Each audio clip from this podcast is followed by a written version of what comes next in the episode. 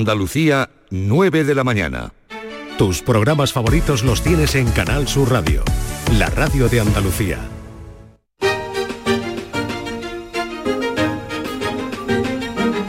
En Canal Sur Radio, Días de Andalucía, con Carmen Rodríguez Garzón.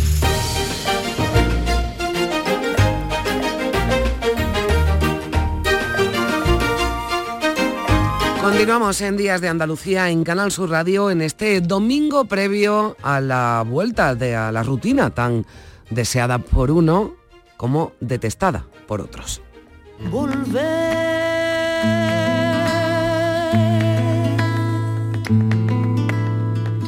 Con la frente marchita, la nieve del tiempo platearon mi sien. Pues volvemos a empezar eh, tras las navidades y muchos hemos apuntado en un cuaderno, en el móvil o en la cabeza una lista de buenos eh, propósitos. La dieta tras las navidades se lleva la palma, pero también tenemos pendiente hacer algo más de deporte, quizás dejar de fumar, ahorrar, encontrar trabajo, uno mejor, viajar más, llamar más a la familia, tomarnos algunas cosas menos en serio u otras menos a broma. Cada uno se entiende y sabe en qué puede mejorar Oye, que quizás haya quien no quiera cambiar nada y está a gusto con su cuerpo, con su mente y con su vida. Crecí pensando que solo el billete me daría mi respeto. Que un hombre que no tiene para gastar no es un hombre, solo un muñeco. Que siempre te van a sobrar amigos y ni se diga mujeres cuando abunden los diamantes. Y que brilla más mi cuello que las me piden que cambie. Si es de los que renueva sin éxito cada año esa lista de cosas pendientes, hoy queremos ayudarle. Por ello, hablaremos con un psicólogo para que nos dé algunas claves para que esos propósitos, o al menos algunos, tengan éxito. Saben que solo alrededor de un 8% lo consigue? ¿Es posible diseñar una estrategia? Se lo vamos a preguntar al psicólogo José Antonio Galiani. También estará con nosotros la nutricionista Marta Palma y el entrenador personal Manuel Alcón.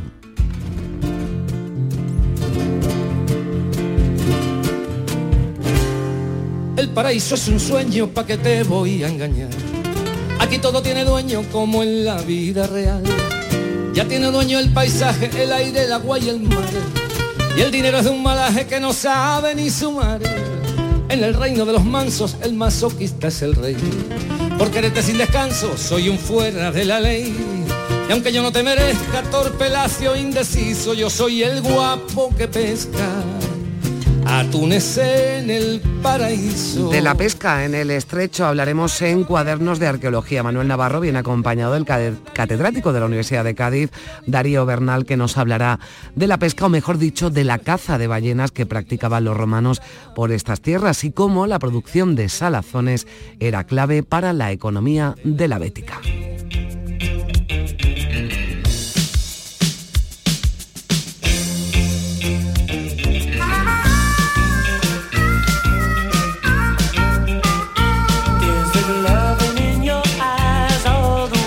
Hemos hablado de la vuelta a la rutina, vamos a hablar de ello, pero todavía hoy tenemos a los niños en casa y para quitarnos la resaca navideña, Juan Luis Artacho, en el tiempo que le dedicamos al cine, nos va a proponer clásicos, no películas infantiles, pero sí para ver en familia. Y hablando de cine, hemos quedado con Raqués Narguani, hijo del que fuera gerente del Bazar Kirpa de Málaga, que quiere llevar a la gran pantalla la historia de su familia, que llegó desde la India la capital de la Costa del Sol hace 40 años.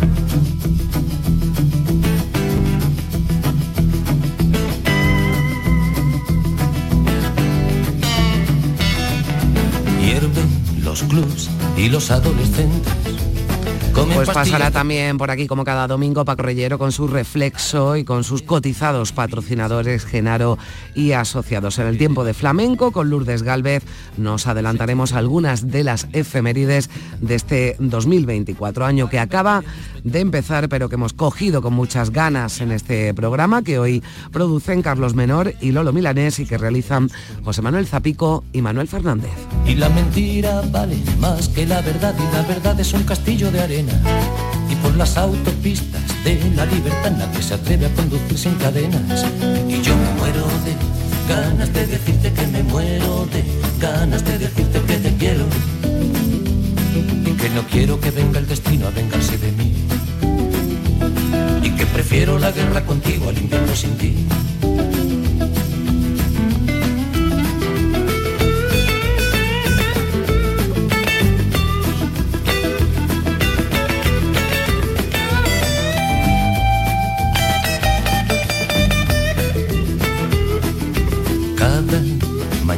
Salto de la cama, pisando arenas movedizas. Cuesta vivir cuando lo que se ama se llena de ceniza.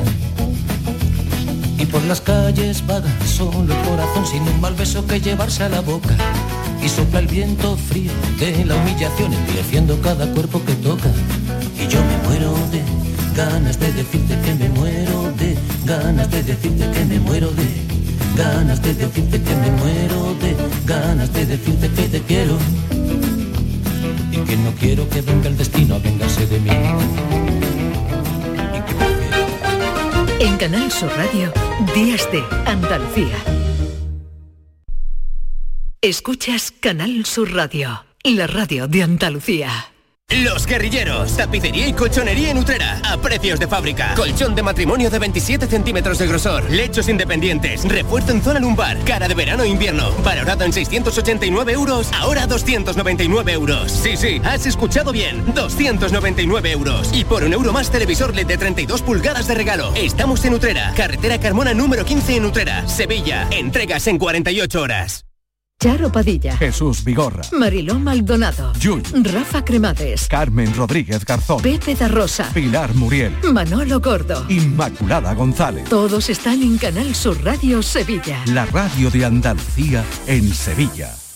En Canal Sur Radio, Días de Andalucía, con Carmen Rodríguez Garzón.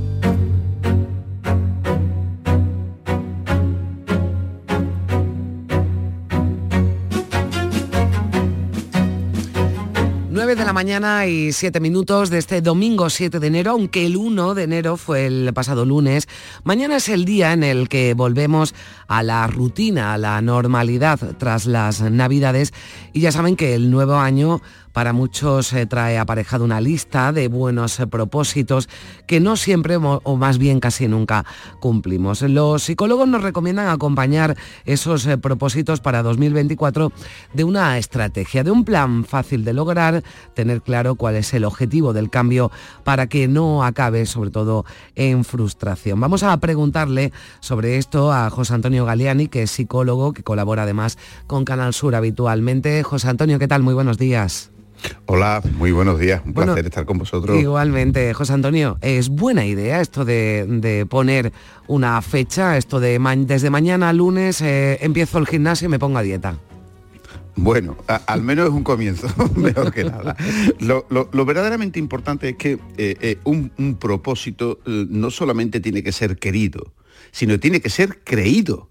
Yo creo que esa es la gran diferencia que existe entre el poder llevarlo a cabo y, no hacerlo. Es decir, muchas personas queremos hacer cosas, pero no nos la creemos, bien porque resulta que no hemos hecho una estrategia, como bien decías antes, bien porque no la sentimos como parte integrante de nuestra vida, bien porque evidentemente no la hemos dividido en trozos más pequeñitos para poder alcanzarlo poco a poco, bien porque no sabemos realmente cómo funciona nuestro cerebro para incorporar no un propósito, un hábito, que es lo más importante, y por todo ese tipo de cuestiones, al final, pues quedan eso en, en- en Mm. meros deseos. Claro, o sea, es decir, el propósito me parece muy interesante lo que decías, tenemos que convertirlo en hábito. Eh, uno puede pensar, ¿no? Que está bien, que lo que dices por algo hay que empezar, ¿no? Bueno, oye, pues me quiero quitar unos kilos, pero no centrarse solo en el objetivo, sino qué es lo que tengo que hacer pues para quitarme unos kilos. Entonces diseñar, ¿no? Digamos un plan eh, que empiece, bueno, pues por comer mejor, por hacer algo de deporte, pero que los objetivos o que el propósito se convierta, ¿no? En esos hábitos que tenemos que llevar a cabo para conseguir el objetivo. Mira, eh, eh, en cualquier, eh, diríamos, conducta humana, en cualquier comportamiento humano, existen como tres partes. Por un lado está la parte cognitiva, es decir, la del pensamiento. yo pienso algo que, que, me gustaría hacer. Por otro lado está el plano de las emociones, de los sentimientos. Es decir, siento eso que debo de hacer, lo interiorizo, lo hago formar parte de mi vida. Y luego viene el plano conductual, lo ejecuto. El problema es que muchas veces las personas se saltan la parte de en medio, que es el plano emocional. Ninguna conducta será incorporada a nuestro patrón comportamental si no la hemos transformado antes en un sentimiento, en una emoción, en algo que de una forma u otra nos dote de, ese, de esa motivación y de esa actitud para llevarlo a cabo. Para mí esta es la auténtica clave. Eh, lo decía Virgilio hace ya más de dos mil años. Dice, pueden porque creen que pueden. Ese mm. creer, básicamente, es la gasolina, es la clave de poder llevar a cabo un propósito, convertirlo en un hábito e incorporarlo finalmente a nuestro día a día. Pero a ver si nos puedes dar, José Antonio, algunos consejos, ¿no? Para que podamos cumplir y sobre todo para que eh, bueno, pues si, oye, fallamos en el camino, que puede ser, y tenemos algún momento de debilidad, como que para que esto no nos genere eh, una frustración, ¿no? Yo creo que lo primero, y es importante, es que seamos realistas, ¿no? Y que nos pongamos propósitos que sepamos que, tenemos posibilidades, una alta posibilidad de cumplir. Vale, mira, eh, la primera cuestión es saber que cualquier hábito que vaya a incorporarse a nuestro cerebro va a tardar al menos unas tres semanas en generar la química cerebral necesaria como para que no sea eh, tajantemente rechazado por nuestros circuitos eh, eh, neuronales. Es decir, date cuenta que el cerebro ha funcionado hasta ahora con una química determinada, con unos neurotransmisores, con unas hormonas, etcétera, etcétera.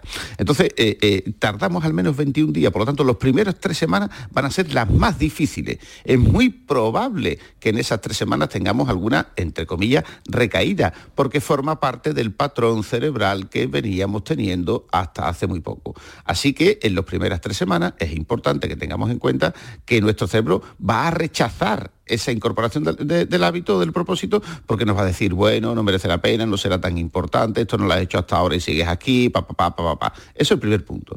Segundo punto, no tengamos conductas o comportamientos muy globales, es decir, perder peso, eh, comer mejor, eh, salir a hacer deporte, eso son conductas muy amplias, sino como muy bien has dicho, subdividirla todo lo que sea mm. posible y si es necesario incluso anotarlo, que esa es la tercera cuestión, hacer una lista de nuestros progresos, porque ese reforzamiento positivo nos va a venir muy bien ¿eh? a la hora de ver nuestra, ah, nuestra progresión.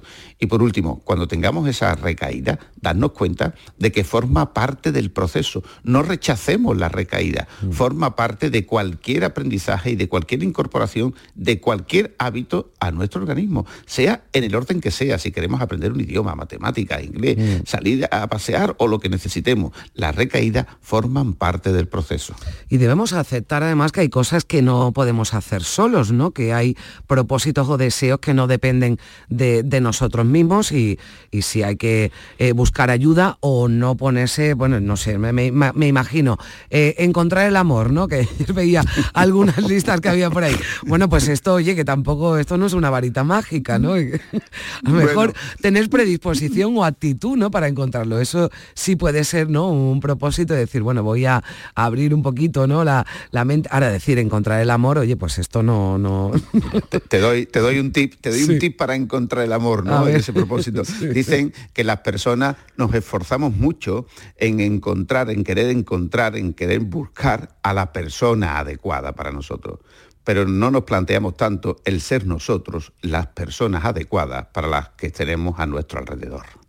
Entonces, yo creo que es muy relevante que empecemos por nosotros mismos, que seamos personas adecuadas para encontrar ese amor, es decir, que tengamos unos niveles de tolerancia, de empatía, de aceptación, de negociación de, lo que es el desacuerdo, etcétera, etcétera, que a veces lo pedimos para los demás, pero no nos aplicamos el cuento tanto nosotros mismos. Bueno, esto no, oye, no es como el verano, que, son muchos, eh, bueno, pues son dos meses, ¿no? De vacaciones, por ejemplo, los que tienen los niños y, bueno, y quien pueda disfrutar disfrutarlo. Pero eh, tras la Navidad, esta vuelta también a la, rutina, algún, algún consejo, ¿no? Para, bueno, pues ya mañana o durante la semana ir acostumbrarnos otra vez, porque es verdad que han sido tres semanitas muy, muy intensas para los más pequeños, pero también para los más mayores.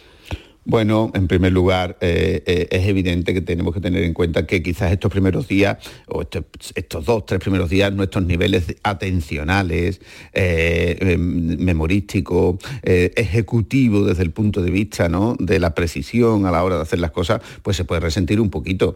Es decir, es lógico, llevamos varios días, quizás algunos, pues un par de semanas, un poco despistadetes, ¿no? O incluso algunos más, ¿no? Depende del tipo de, actividad que tengan su vida y es, lógico que nos puede un poco, bueno, pues, pues costarnos un poquito acostumbrarnos a una nueva rutina. Pero yo creo que lo más importante es aceptar esos pequeños lapsus, esos pequeños baches que en un momento determinado estamos, estemos generando y sobre todo no quererlo hacer todo el mismo día cuando nos sentemos delante del ordenador mañana y tengamos una lista de yo no sé cuántos correos electrónicos, eh, no sé cuántas cuasas o cuestiones adquiridas, pues que lo hagamos con tranquilidad, sabiendo que probablemente la persona que está enfrente va a tener la misma mm. sensación que nosotros ¿no? Así que hagámoslo disfrutándolo y sobre todo sintiéndolo y dándole las gracias a la vida mm. por estar un año más delante de esa actividad laboral que tenemos. Bueno, y tampoco queramos cambiar el roscón de reyes que nos comimos ayer por mañana ya la coliflor hervida, ¿no? Igual también todo esto tiene que tener una transición. Hombre, evidentemente, evidentemente, yo, yo, creo que es importante, pero sí es verdad, fíjate tú que lo, yo, si, si tú me preguntas cuál sería un poco el elemento más importante que creo que la persona tiene que acostumbrarse ahora es a volver a regular sus hábitos y sus patrones mm. de sueño. Me parece lo más importante porque detrás, siempre detrás de cuestiones de orden emocional, siempre, siempre está una alteración de los patrones y de los hábitos del sueño. Esa higiene del sueño, a lo mejor nos va a costar más estos días mm. porque nos hemos relajado un poquito más, etcétera, y nos va a costar mucho más. Un buen patrón de sueño, una buena higiene del sueño, es casi una garantía de que nuestras funciones ejecutivas a niveles cerebrales, atención, memoria, concentración, etcétera, y nuestra actitud sea mucho mejor. Bueno, pues ya lo saben, aquí tienen algunos consejos, alguna ayuda que nos presta el psicólogo José Antonio Galiani, al que le agradezco mucho que nos haya acompañado durante estos minutos para hacer más llevaderos esos eh, propósitos de, año nuevo, que bien sea, bueno, pues en un cuaderno, ¿verdad? En el móvil o en la cabeza, pues todos eh, tenemos, todos nos hemos propuesto algo y nos hemos marcado algún objetivo para, para este año. José Antonio, muchísimas gracias, que tengas buen día. Un placer y feliz año, repito, a toda nuestra audiencia. Igualmente, adiós. Somebody help, not just anybody help. You know I need someone help. When I was younger, so much younger than today, I never, need, I never needed anybody's help in any way. Now, but now these days are gone, I'm not so self-assured. Now I find, now I changed my mind and open up the doors.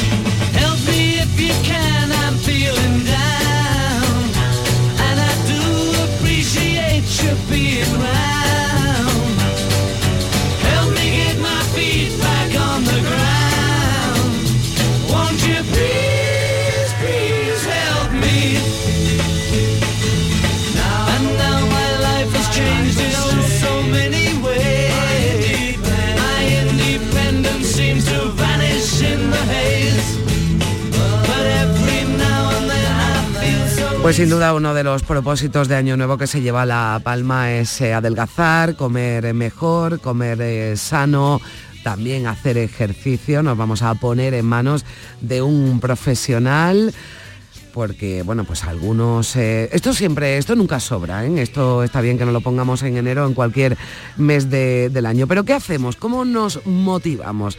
Manuel Alcón es director de Training for Goal, un centro en el que se ofrece entrenamiento personal, online, al aire libre, en casa, fisioterapia, también programas de pérdida de peso, de nutrición. Eh, Manuel, ¿qué tal? Buenos días. Muy buenos días. ¿Qué tal? Bueno, eh, nos dan muchas opciones, ¿no? Para que no pongamos excusas, que es lo más normal cuando decidimos dar el paso de hacer ejercicio o de volver a hacer ejercicio, de ejercitar alguna actividad deportiva. Bueno, pues solemos poner excusas y suele costarnos porque cuando intentamos dar el paso, eh, lo que queremos es salir de una mala dinámica que estamos arrastrando durante mucho tiempo. Tres semanas de parón o algo así. Hmm. Bueno, pero eh, bueno, estamos hablando hoy de los propósitos de Año Nuevo, pero bueno, cuánta cuánta gente hay, ¿no? Que llevan pues mucho tiempo, ¿no? Por ejemplo, sin hacer una práctica deportiva. Yo entiendo que estos serán los más complicados, ¿no? De, de meter en una rutina, en un, en un hábito, bueno, pues diario semanal, ¿no? Para que, para que vaya recuperando algo de forma. Eh, estas son las personas, ¿no? Con las que más dificultades te encuentras para, para mantenerlo, sobre todo. Claro, porque parten de que le falta una parte de la motivación importante que es la intrínseca, es decir, la, que nace de uno mismo. Eh, seguramente tenga gente a su alrededor que le diga, oye, venga, tienes que ponerte, tienes que tomártelo en serio, tal, pero le falta dar el paso y autoconvencerse. Entonces, nosotros intentamos o creemos que lo importante o el principal paso es el tener paciencia, porque normalmente este tipo de personas pues, arrastran una mala dinámica que, que, que le ha llevado a una situación en la que bueno pues no se encuentran cómodos o no son no llevan una vida lo más saludable que debe, tan saludable como deberían eh, y si les ha costado mucho tiempo llegar a ese punto luego tienen que darse tiempo también para salir de él Hmm. entonces necesitan tener un poco de paciencia Bueno, eso, claro, decirlo está bien, ¿no? Porque cuántos eh, gimnasios, ¿no? Ahora, por ejemplo, pues eh, eh, se hacen nuevas matrículas, ¿no? Lo que yo le llamo, por ejemplo, de apadrinar, ¿no? Un gimnasio y, y, bueno, pagarlo, pero sin... Sí, de sin hecho, en la- sí, sí. En la, en la, en la carrera, ah, mm, yo recuerdo siempre tengo grabado lo que un profesor de, no- nos dijo, que el cliente ideal de un gimnasio es aquel que paga y no va.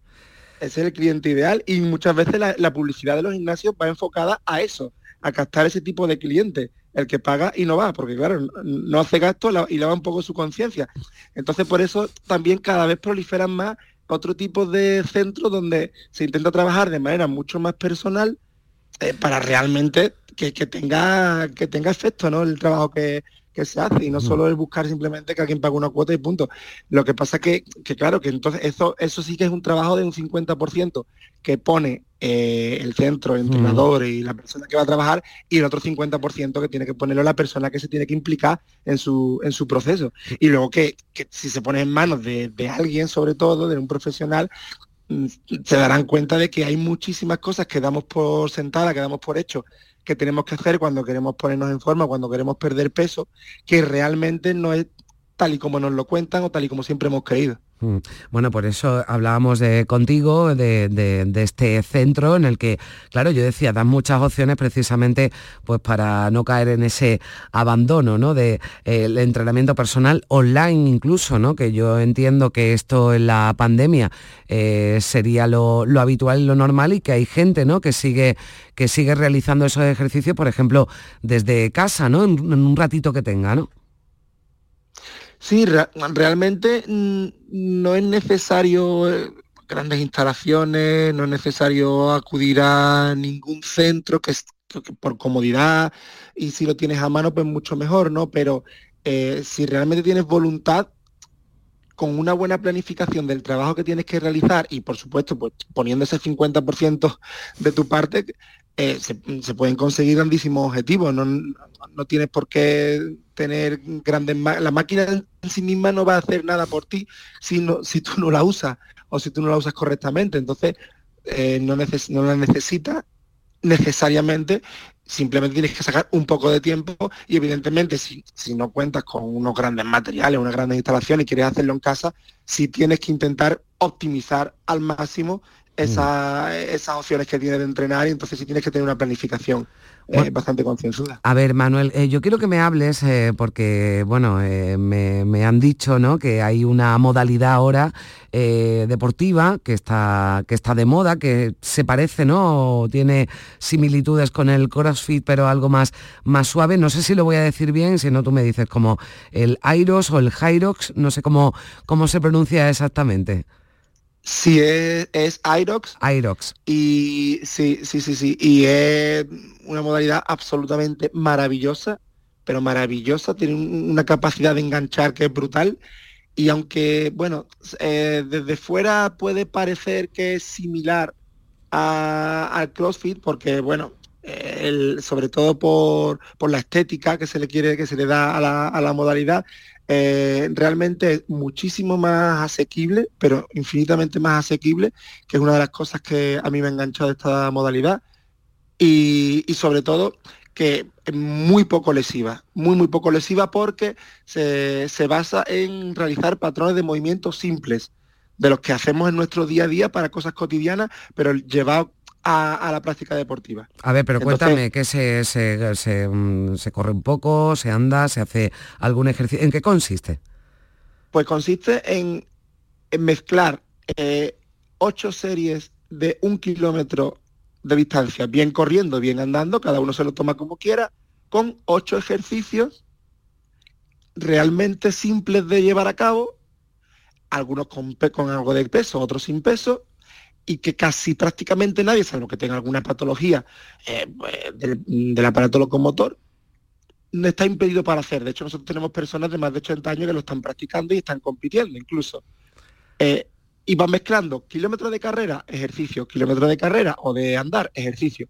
Y así durante pues esos 8 kilómetros hasta que concluye la prueba. Siempre, son, siempre en el mismo orden, por lo tanto puedes prepararlo bien, siempre son las mismas pruebas, por lo tanto sabes lo que te vas a encontrar. Y luego hay eventos que en España hay varios eventos y esto ya está por todo el mundo, tiene su campeonato del mundo, tiene su campeonato de Europa y los eventos son unos auténticos eventazos, tal y como lo montan incluso ya tienen patrocinadores bastante gordos metidos en, en la película, pues, pues, como Red Bull, pues como Homa, uh -huh. como marca deportiva. Y la verdad que de aquí a unos años va a ser la modalidad deportiva, yo creo, que se va a imponer en este tipo de deportes híbridos. Bueno, salvo que te decías que tenga alguna enfermedad, alguna lesión, o sea que esto lo, eh, si tienes además, eh, bueno, usuarios de, de, más de 80 años, o sea que casi que cualquiera, ¿no? Puede, puede empezar a hacer este Irox. Sí, sí, cualquiera, porque además te, te permite una, una, cosa muy buena que han hecho, la verdad que eh, ahí el, el, fenómeno es el, es el, equipo de marketing de Irox, eh, es que han creado diferentes modalidades para que nadie lo vea como algo imposible. Tiene el puntito ese de que puede suponer un reto personal muy importante, pero todo el mundo puede verlo asequible. Entonces tú puedes, tú puedes realizarlo desde hacerlo, haciéndolo por equipos de relevo, donde de, los, de las ocho pruebas, digamos, ocho workouts que se llaman, solo tienes que hacer dos. Uh -huh. Y tus compañeros hacen el resto. Puedes hacerlo por pareja, donde, te, donde vas compartiendo eh, los ocho workouts, te vas turnando con tu pareja como, como buenamente puedas o quieras, y luego pues, tienes la opción de hacerlo en individual, por supuesto. Entonces no hay realmente nadie, mm, ya es una cuestión de, de, de querer, pero nadie tiene el impedimento físico realmente de poder hacerlo, ¿no? Todo el mundo está capacitado para hacerlo. Y es un ejercicio completo, ¿no? O sea, que nos sirve para, para ponernos en forma, Manuel. Sí, es completísimo, es la, es la base de esto de, de, los que ahora se llaman deportes híbridos, ¿no? Uh -huh. eh, que mezcla, que es un entrenamiento concurrente, donde mezcla el trabajo de resistencia con el trabajo de fuerza, que eso es primordial. Eh, yo estoy muy cansado también un poco de, de, escuchar el... No, yo es que salgo a andar.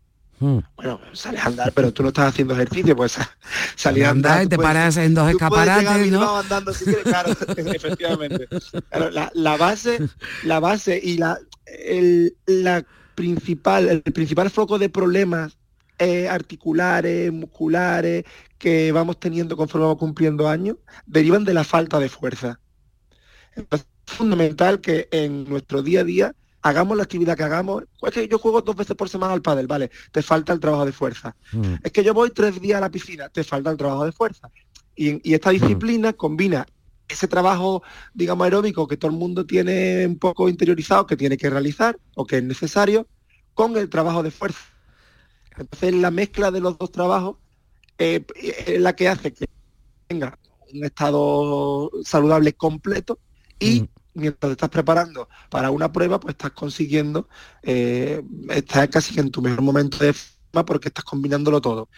Bueno, a mí, a mí desde luego eh, ha, eh, ha, despertado, ¿eh? ha despertado mi, mi, mi atención, bueno, pues este Airo que además se compite, compiten incluso, bueno, gente mayor que lo, que lo está practicando, hay campeonatos ya del mundo y nos dice con patrocinadores importantes, así que, bueno, hemos hablado aquí, pero seguro sí, que, sí.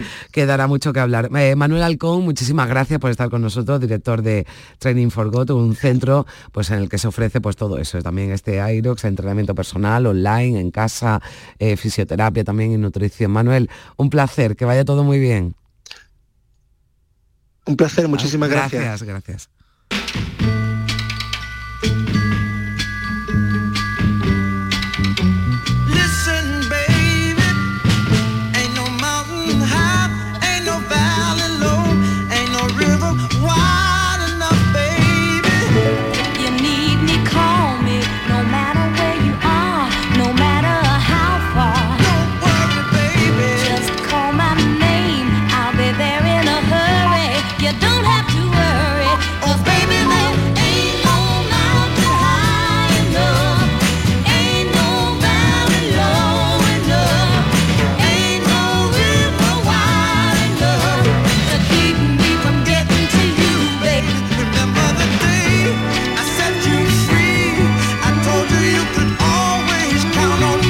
Pues fíjense que nos estaba contando Manuel Alcón, hablándonos de este Irox, que lo practican, bueno, pues incluso eh, personas que tienen más de 80 años. Y nosotros hemos encontrado a alguien que lo hace y que todos ustedes conocen.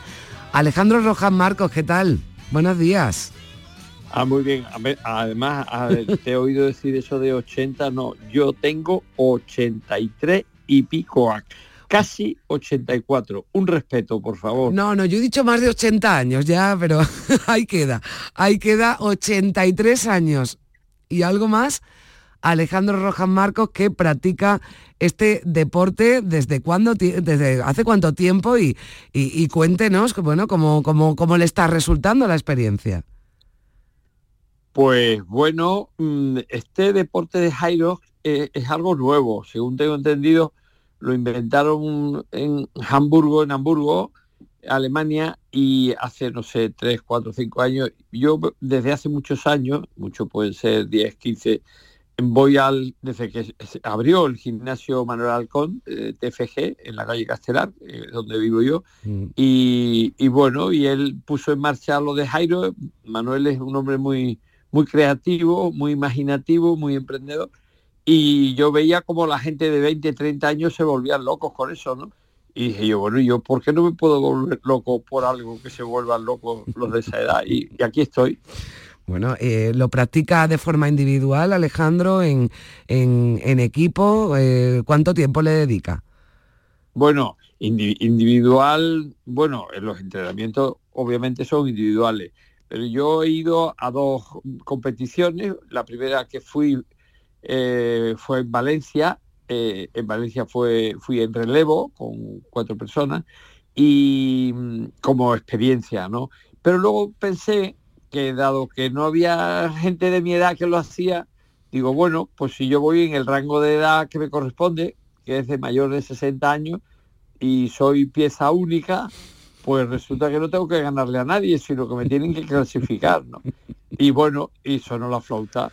Eh, fui a Estocolmo con TFG, Manuel Alcón, etcétera, eh, con una pareja de doble mixto, una persona pilar muy competente, y, y aquí estoy, que eh, nos han clasificado para el Mundial en Niza, que es en junio. Bueno, que va, ¿cómo- claro, el cómo campeonato, ¿Cómo te al queda? campeonato mundial. Es que a mí, cuando me dijeron Alejandro Rojas Marcos practica este deporte, pero no solo eso, sino que va a competir en el campeonato mundial, digo, bueno, lo tenemos que llamar, que entre en el programa y que, y que nos cuente. O sea que en junio igual tenemos que contar eh, Rojas Marcos campeón del mundo de. No, no, creo que hay pocas posibilidades. Hombre, para ser honrado tengo que Sí. decir que, que yo me enfadaba con, con los organizadores de Jairo y le decía, pero vamos a ver, no hay derecho que el último rango de edad sea de 60 a 69. Luego, a mí con 83 me obligan a competir con gente de 60 años, que son 23 años. Digo, así no hay manera de ganar. Y entonces el, el- el- el dueño de esta concesión de España y Portugal, un tipo fantástico que se llama Agus, me decía, pero vamos Alejandro, tú lo que quieres es un rango de edad para ti solo. ¿No ves que no viene nadie de 80 años? Pues ya está.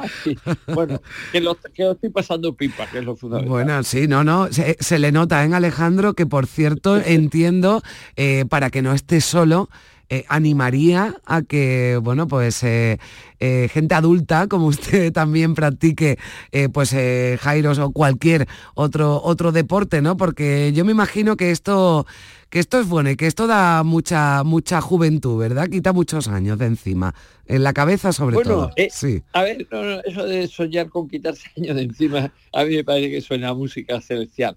A como 83 años tienes que tener el equipaje preparado porque lo normal es que te quede poco tiempo. Entonces, ¿qué pasa? Pues que yo el poco tiempo que me quede, pues quiero que el día que le diga adiós a la vida se lo diga con los ojos muy abiertos, que yo sea muy consciente, o sea, que es algo que tiene que llegar y, en mi caso va a llegar pronto. Entonces me hace mucha ilusión estar en forma el día que le tenga que decir adiós a la vida. Mm, Y además que bueno, que eso forma parte de la vida, la muerte forma parte de la vida. Y, y en esta estoy. Eh, el pasado me interesa poco, el presente no me interesa nada y el futuro me interesa una barbaridad para mí y para mi patria andaluza. Bueno, eh, eh, es de los que se proponen entonces cosas para, para el año nuevo, algún deseo para Andalucía antes de despedirnos, Alejandro. Para Andalucía, empoderamiento, empoderamiento. Andalucía mm, es oro molido, hombre a hombre, mujer a mujer, niño a niño, anciano a anciano. Oro molido, pero colectivamente mm, no nos empoderamos. Entonces, ese poder que nosotros en potencia tenemos, se lo llevan, se lo llevan.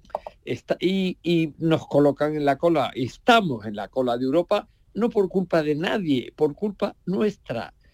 Es curioso que Andalucía, este Blas Infante, nuestro padre de la patria, cuando hizo el himno de Andalucía, lo primero que se le ocurre es decir andaluces levantados. Se nos tenía que caer la cara de vergüenza que Blas Infante nos mande levantarnos, que eso quiere decir que estamos acostados, sentados. Bueno, eso es lo que yo deseo para mi pueblo, para mi patria Andalucía. Poder. Y eso depende de nosotros, de usted, incluido usted y yo, ¿eh, querido amigo. Bueno, eh, bueno, usted me parece a mí, Alejandro, que, que se sienta poco y por eso lo hemos llamado y se mueve mucho y por eso también hemos querido saludarle. Alejandro Rojas Marco, 83 años, va a competir en el Campeonato Mundial de Hyrox. Muchísimas gracias. Feliz año nuevo. Adiós. Un millón de gracias. Adiós, adiós. de gracias.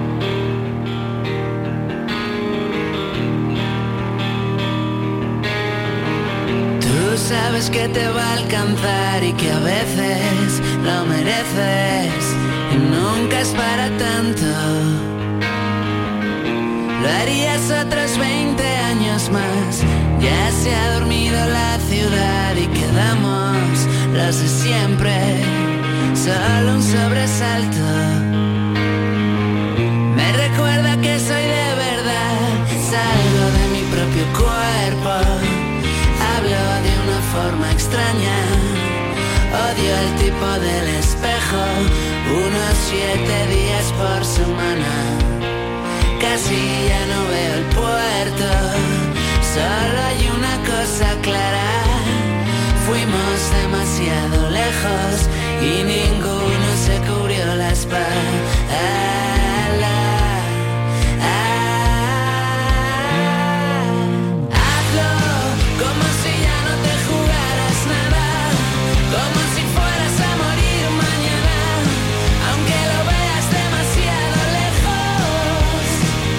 Pues decíamos lo de ponerse en forma está muy bien, eh, lo de perder eh, peso, lo de adelgazar, que también entra en los propósitos de Año Nuevo y hemos invitado también a Días de Andalucía Marta Palma, que es dietista, nutricionista, miembro del Instituto Andaluz de Nutrición y Tecnología de los Alimentos de la Universidad de Granada. Marta, ¿qué tal? Buenos días, ¿qué tal? Hola, buenos días. Bueno, Gracias por la invitación. Gracias por atendernos. Después de tantos días de excesos que rematamos ya además este sábado con el, con el roscón de Reyes, ¿cómo, cómo volvemos a comer sano? ¿Cómo, ¿Cómo empezamos a hacerlo? Denos algún consejo, por favor. Pues de lo que no se trata es de hacer grandes restricci- restricciones, ponernos a dieta, eh, seguir las típicas dietas milagros que prometen algo en un plazo muy corto. Este es más bien un propósito que se debe mantener todo el año, entonces hay que hacerlo poco a poco, guiado de un profesional si se siente muy perdido Y bueno, algunos de los consejos que puedo dar Mm. es eh, planificar un menú semanal, eh, tenerlo todo planificado y ir a hacer la compra y comprar esos alimentos que tienes en tu menú para no improvisar mucho, que la improvisación es al final la que nos lleva a comer cualquier cosa. Y mm, bueno, eh, en el menú pues incluir verduras en la comida y en la cena en cantidad suficiente que, que aporten aproximadamente la mitad del, del plato e incluir suficiente proteína de calidad en todas las comidas, huevos, legumbres, pescados, carne, eh, soja, tomar grasas de buena calidad. Tenemos el maravilloso aceite de oliva virgen extra, eh, aguacate, frutos secos naturales o tostados, pescado azul, sustituir los cereales refinados, el pan, el arroz por, por su versión integral, que, que tienen un menor índice glucémico, ayudan a mantener el nivel de glucosa en sangre y al final van a, a ayudar a picar menos entre horas, e incluir entre dos o tres piezas de fruta al día, reducir el consumo de sal, dejar paso a otros ingredientes para condimentar la comida, ajo, cebolla, eh, cúrcuma, jengibre, pimienta. Bueno, Y, pues bueno, estarán la apuntando nuestros oyentes.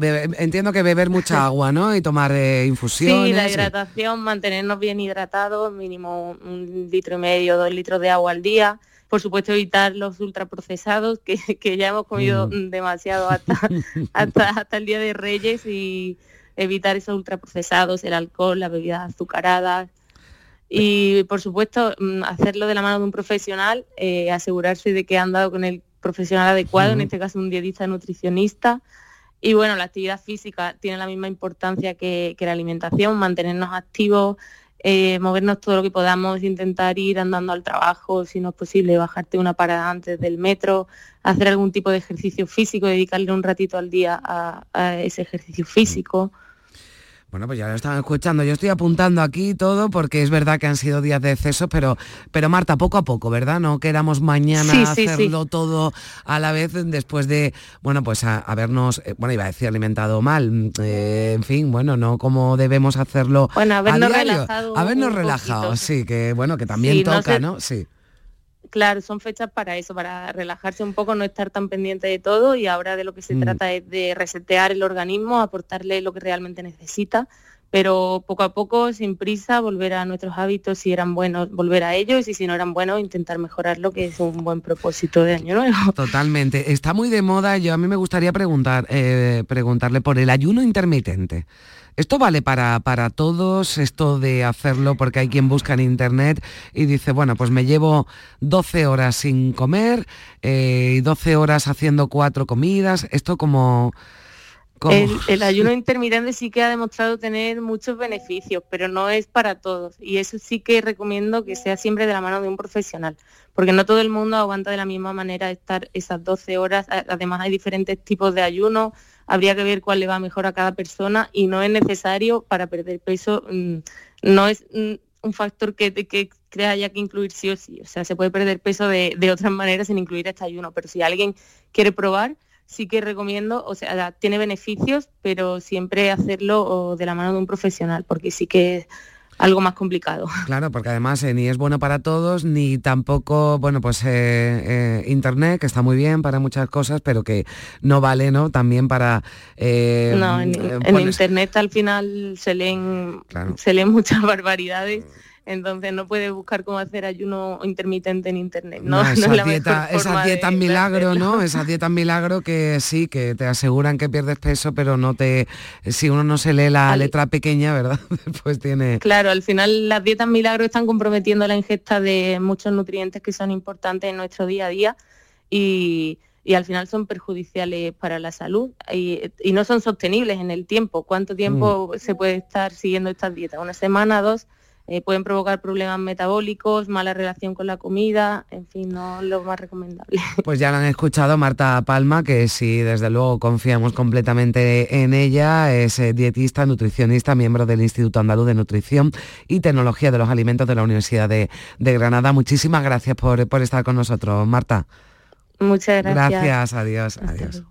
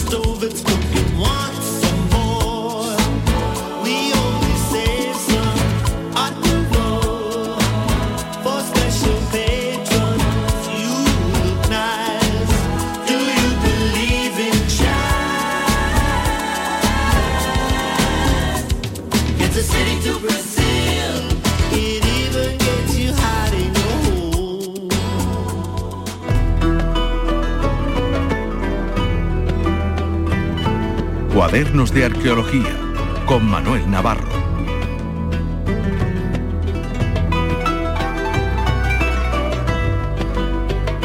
Son las 10 menos cuarto de la mañana. Bueno, dejamos los eh, propósitos, los buenos propósitos de, de Año Nuevo y mantenemos los que ya teníamos habitualmente el año pasado y que nos gusta sin duda, como esta cita que tenemos con nuestro aventurero Manuel Navarro. Hola Manolo, ¿qué tal? Buenos días, Carmen. Eh, pues muy bien, eh, gracias a Dios, todo estupendamente y, y aquí encantado de, de volver volver a hablar contigo y con y tratar de hacer algo por, por nuestros oyentes para que pasen un buen rato. Claro que sí, yo desde luego yo lo, lo paso, lo pasamos aquí porque además eh, hablamos tú y yo, que está muy bien, pero también traemos eh, invitados que saben eh, mucho, ¿verdad?, sobre, sobre el tema que nos ocupa hoy, que, que nos sitúa bueno, pues, en, en nuestra tierra, en, en- en Andalucía, en la Bética, ¿verdad?, donde bueno, pues la pesca jugaba un papel importante, Manolo. En efecto, la, la pesca y el consumo y de productos del mar está en la base económica de las sociedades eh, que han ocupado las costas de, de Andalucía y las costas del, del- del norte del actual Marruecos también, ¿no? De lo que eh, los investigadores llaman el círculo del estrecho. Y ahora eh, Darío Bernal nos lo, nos lo contará con, con más detalle. Estamos ante un tipo de investigación que yo creo que todavía no ha tenido el eco en la sociedad que, que merece, eh, porque son unas investigaciones, y ahora Darío nos dará detalles, eh, muy complicadas, muy trabajosas para que los, los espectadores, no, los oyentes no entiendan, ¿no? Mm. Eh, Este estudio de, de las piletas de salazones, de las especies marinas, es muy prolijo, es muy científico, es muy caro, eh, son muchos yacimientos. eh, Darío es una persona que ha trabajado y trabaja en prácticamente en bastantes zonas, en muchas zonas del, del Mediterráneo. Con él hemos estado también en Sicilia, por ejemplo, ¿no? Mm. Viendo eh, cuándo empezaban estas piletas de salazones, eh, antes de los romanos incluso, ¿no? Y, y yo creo que han ido acumulando un bagaje de información y de trabajo y de formación de equipo muy importante que nos puede con él dibujar de alguna manera la importancia de esta, de esta industria marítima, de esta industria de salazones, que para que te hagas una idea, era, estaba tan presente en, nuestra, en nuestras ciudades, que en la propia ciudad de, de Sevilla, por ejemplo, está en la, en- en la Plaza de la Encarnación, ¿no? Eh, Se, se ven las piletas de salazones y en Málaga incluso, en, la- en el último sondeo arqueológico que se ha hecho delante de la catedral, pues que han aparecido piletas de salazones, bueno, con unos muros bizantinos encima, pero te quiero decir, esta economía del mar estaba completamente presente en el día a día de la de la ciudad ya en, en época de Roma. Bueno, y no le Mm. robamos más tiempo a, a No, Darío, ya nos está escuchando Darío, Darío Bernal. Hola, Darío, ¿qué tal? Buenos días. Hola, un abrazo, muy buenos ¿Qué días a tal? dos. ¿Qué tal? Un ¿Cómo- abrazo, Darío. Bueno, que estamos hablando aquí de, de- de- de la importancia, ¿no? Es una de los, eh, digamos, de, de- de las cosas que investigan, ¿no? De la importancia de la pesca, de la industria marítima, de los salazones, ¿no? En la, en la, en la época imperial romana.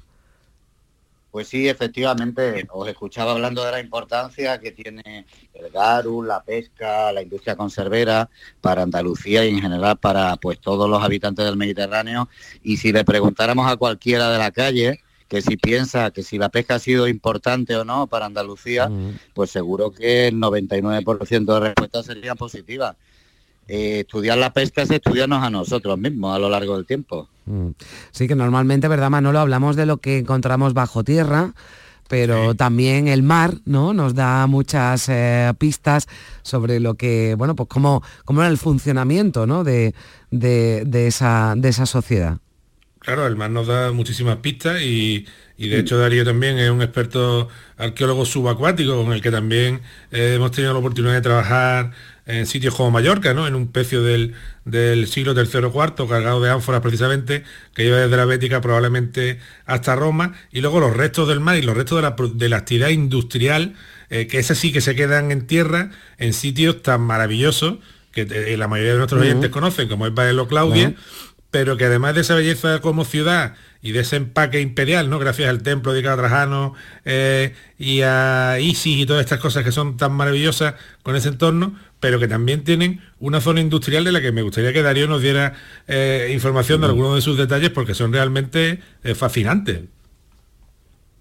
Claro que sí, claro que sí. Pues mira, yo lo primero que os quería o quería compartir con vosotros es que estas son unas temáticas del- de la arqueología clásica que no están tan desarrolladas como otras, que son mucho más longevas, como la arquitectura, la escultura, la pintura, el mosaico, todas estas cosas, ¿no?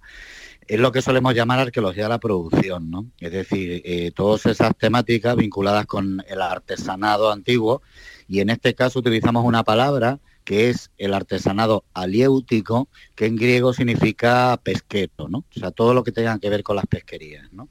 Eh, lo que comentaba Manolo es un ejemplo muy ilustrativo de cómo para estudiar desde la pesca al consumo de salazones, pues uno tiene que viajar pues por todo el ámbito atlántico mediterráneo y tiene que tener en la cabeza un esquema de cómo funcionaban estas cosas para poder interpretar bien pues una vértebra que te, que te aparece eh, dentro de una ánfora en el desierto del Negev o un anzuelo que te puedes encontrar en un campamento del Lime renano danubiano, intentar eh, eh, obtener el máximo de información posible. ¿no? Nosotros desde hace ya muchos años hemos creado una especie de, de gráfico que lo llamamos el ciclo aliéutico, que son cinco etapas que se entienden muy bien. Por un lado, intentar entender qué, se- qué pescaban estas comunidades, los fenicios, sus herederos, los púnicos, los romanos, en época tardorromana. O sea, qué tipo de, de targets, diríamos hoy, ¿no? Eran los que iban eh, buscando ellos. En segundo lugar, cómo lo hacían. ¿no? O sea, qué tipo de, de instrumental de pesca y qué tipo de técnicas, que no es lo mismo, ¿no? Aunque a veces se confunden estas cosas porque una- con un anzuelo, pues yo puedo pescar un atún eh, desde un barco con una caña, lo puedo hacer con un palangre, puedo hacer lo mismo desde la costa, etcétera, etcétera, ¿no? La tercera fase, que es de la que hay un mayor número de evidencias, eh, es la eh, elaboración de productos del mar. O sea, una vez que yo tengo ya las capturas, ¿qué hago con esos peces? ¿Qué hago con esos moluscos? ¿Qué hago con esos crustáceos? Y cómo los transformo en esos dos grandes grupos de alimentos que consumían los romanos todos los días en sus mesas, que era el, la salazón de pescado, que esto se entiende muy bien porque la seguimos consumiendo, que ellos llamaban salsamenta, o esas salsas fermentadas de pescado, el garum, que tanta fama dio a las tierras del sur de Hispania en el Imperio Romano y que, pues gracias a estudios recientes, se ha podido recuperar experimentalmente y se está reintroduciendo en la gastronomía contemporánea. Y las últimas fases son la venta y el consumo. ¿Por qué os explico este rollo? Os explico este rollo porque si a, si a mí me decís, vamos a ver, en esas piletas que comentaba Manolo Sí. de mm, que acaban de aparecer en Málaga, Sí. ¿qué se fabricaba? Pues a lo mejor la clave eh, para poder responder a esa pregunta la tenemos en Roma, en una casa que se ha excavado al lado del Palatino en el siglo IV, donde han aparecido ánforas fabricadas en Málaga que se habían comercializado hasta allí. Y si yo soy capaz de estudiar bien el paleocontenido, el residuo interior de esas ánforas aparecidas en Roma, y soy capaz de demostrar que son ánforas en Málaga, pues yo puedo hablar de los alimentos que se fabricaban en Málaga a mil y pico kilómetros de distancia en esa época. ¿no? La parte buena que tiene todo esto que os digo es que trabajar en arqueología de la producción pues te obliga a viajar, te obliga a moverte mucho y te obliga también a relacionarte con otro tipo de especialistas, Claro. con biólogos, con genetistas, con químicos, con físicos. Por tanto, es un trabajo muy gratificante. Yo te estaba escuchando con mucha atención, Darío, porque me parece muy interesante además todo lo que estás contando, pero claro, yo te voy a preguntar por lo que menos se sabe, porque a mí eh, eso de decir cuáles son las artes de pesca, ¿no? El instrumental, ¿no? Que se, que se usaba, o sea, ¿qué, qué, evidencias tenemos hasta ahora? ¿Qué información tenemos a esta hora? A- a- mm, había redes, ya eh, se, bueno, había caza de ballenas, ¿no? También en esa, en esa época, de eso sí hay constancia. Claro, efectivamente. Bueno, el patrimonio histórico orgánico eh, eh, es el que menos se conserva en todas las épocas, ¿no? Y también, por Mm. supuesto, en la antigüedad. De manera que, por ejemplo, de esas redes que eran las artes de pesca, los aparejos mm, mayores, diríamos, eh, pues la parte orgánica prácticamente no queda nada. Para ver cómo eran las redes de época antigua, de época romana, nos tenemos que ir a Pompeya o Herculano, donde sí se han conservado carbonizadas por las cenizas del Vesubio, pues algunas redes. O a lugares como Egipto, el Egipto greco-romano, Sabéis que siempre que se habla de Egipto se habla del Egipto faraónico, pero luego hay un Egipto maravilloso donde los papiros y todas las fibras se conservan y donde también tenemos redes. Por ejemplo, en los puertos del, del Mar Rojo se han conservado atarrayas, esas redes de mano, los esparabeles también como se les suele llamar, que estamos acostumbrados a ver en muchas de nuestras de nuestras playas y que se conservan enteros. ¿no? En Andalucía, sobre todo, se nos conservan dos tipos de aparejos. Se nos conservan las pesas de red, eh, que son eh, normalmente en cerámica, aunque también las hay en piedra, y se conservan sobre todo eh, anzuelos, porque son metálicos, porque son muy parecidos a los que se siguen utilizando en la pesca contemporánea y eh, di- digamos que se conservan en todos los yacimientos del, del litoral. A- Ahí lo que hay que hacer es un, es un ejercicio eh, de buscar paralelos, de conocer muy bien también cómo funcionan eh, las artes de pesca para poder interpretar bien esos objetos. Os pongo un ejemplo. Cuando yo me encuentro una pesa de red en un yacimiento, eh, una pesa de red eh, eh, iguales a las que han existido y siguen existiendo hoy en día, esas que son de plomo, que son como láminas que van martilleadas a, a los cabos, pues se ha podido establecer un índice que básicamente es el diámetro interior de la pesa, que es directamente proporcional al tamaño de la red. De manera que las almadrabas, que existían en época romana, como nos cuenta Opiano, nos cuenta Eliano y nos cuentan muchos autores en las fuentes clásicas, pues se puede proponer o no que haya almadrabas en el lugar donde te has encontrado la pesa de red en función del diámetro interno de esa pesa de red. A ver, Manolo, que ya nos van quedando tres minutitos por si hay algún tema en el que, de- que quieras incidir y preguntar a Darío. Sí, a mí me parece eh, de mucho interés, bueno, primero si nos aclaran que sea brevemente el tema de la caza de, Ah, sí, de la ¿verdad? ballena y de los cetáceos, y segundo, si podemos tener una imagen global del impacto económico que tenía eh, la actividad eh, marítima dentro de la, de la economía del imperio, que yo creo que eso para los oyentes eh, es también Mm. de interés, ¿no? Porque realmente era una, una actividad de, de gran importancia, ¿no? Claro que sí. Bueno, pues ya sabéis que las sociedades antiguas eran cazadoras recolectoras. Vosotros os imagináis pescando atunes en el estrecho y viendo pasar los cachalotes y viendo pasar las ballenas francas y desde la ciudad romana diciendo, no, no, no pesquéis las ballenas porque somos ecologistas y vamos a, dejar que, que pase. Pues no. Se ha demostrado que hubo una caza activa de ballenas en época romana porque daba muchísima fuente de recursos a todas estas comunidades de pescadores. Y en relación al impacto, Manolo, en la economía, en la sociedad, pues yo lo que os puedo decir es que si no hubiera existido una pesca importante, no tendríamos la mitad o más de la mitad de ciudades romanas que tenemos en nuestras costas cuyos programas arquitectónicos, cuyas estatuas, cuyos edificios públicos se pagaron en buena parte gracias a las plusvalías de la pesca del atún. De manera que todo esto que pensamos que es algo más moderno, o sea, las almadrabas, el ducado de Medina Sidonia, esto retrotrae sus orígenes a época finicio-púnica y romana y el esplendor que se vivió en Andalucía hace dos mil años y mucho antes, en buena parte es gracias a la pesca del atún y a la producción de garum. Ese es el sentido que tiene estudiar todas estas cosas. Bueno, es maravilloso escuchar a, a Darío, sí, Manolo, venga, que nos queda ya No, eh, simplemente quería ya como quizá como última cuestión que nos aclarara Darío si el ejército tenía, igual que en el caso del aceite o el caso de la producción de trigo, eh, tenía dedicada una producción especial de salazones y, esto cómo puede saberse si en caso de que sea verdad. Claro, bueno, pensar que no hay campamento romano de todas las fronteras del imperio donde no haya ánforas de salazón de la bahía de Cádiz en porcentajes muy elevados.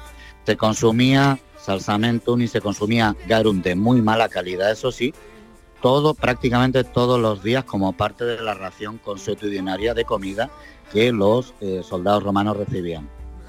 Bueno, los, ranchos, ¿no? Todavía ya en esa época no era la comida que recibían los soldados, no era la mejor de- del mundo. Darío Bernal, ha sido un placer de verdad escucharte y, que nos hayas acompañado, te lo agradezco mucho en estos minutos de radio. Gracias. Muy bien, abrazo y buen domingo. Gracias, Manuel Navarro. Un abrazo fuerte. Un abrazo y muchas Adiós. gracias Darío, un abrazo a todos. Adiós.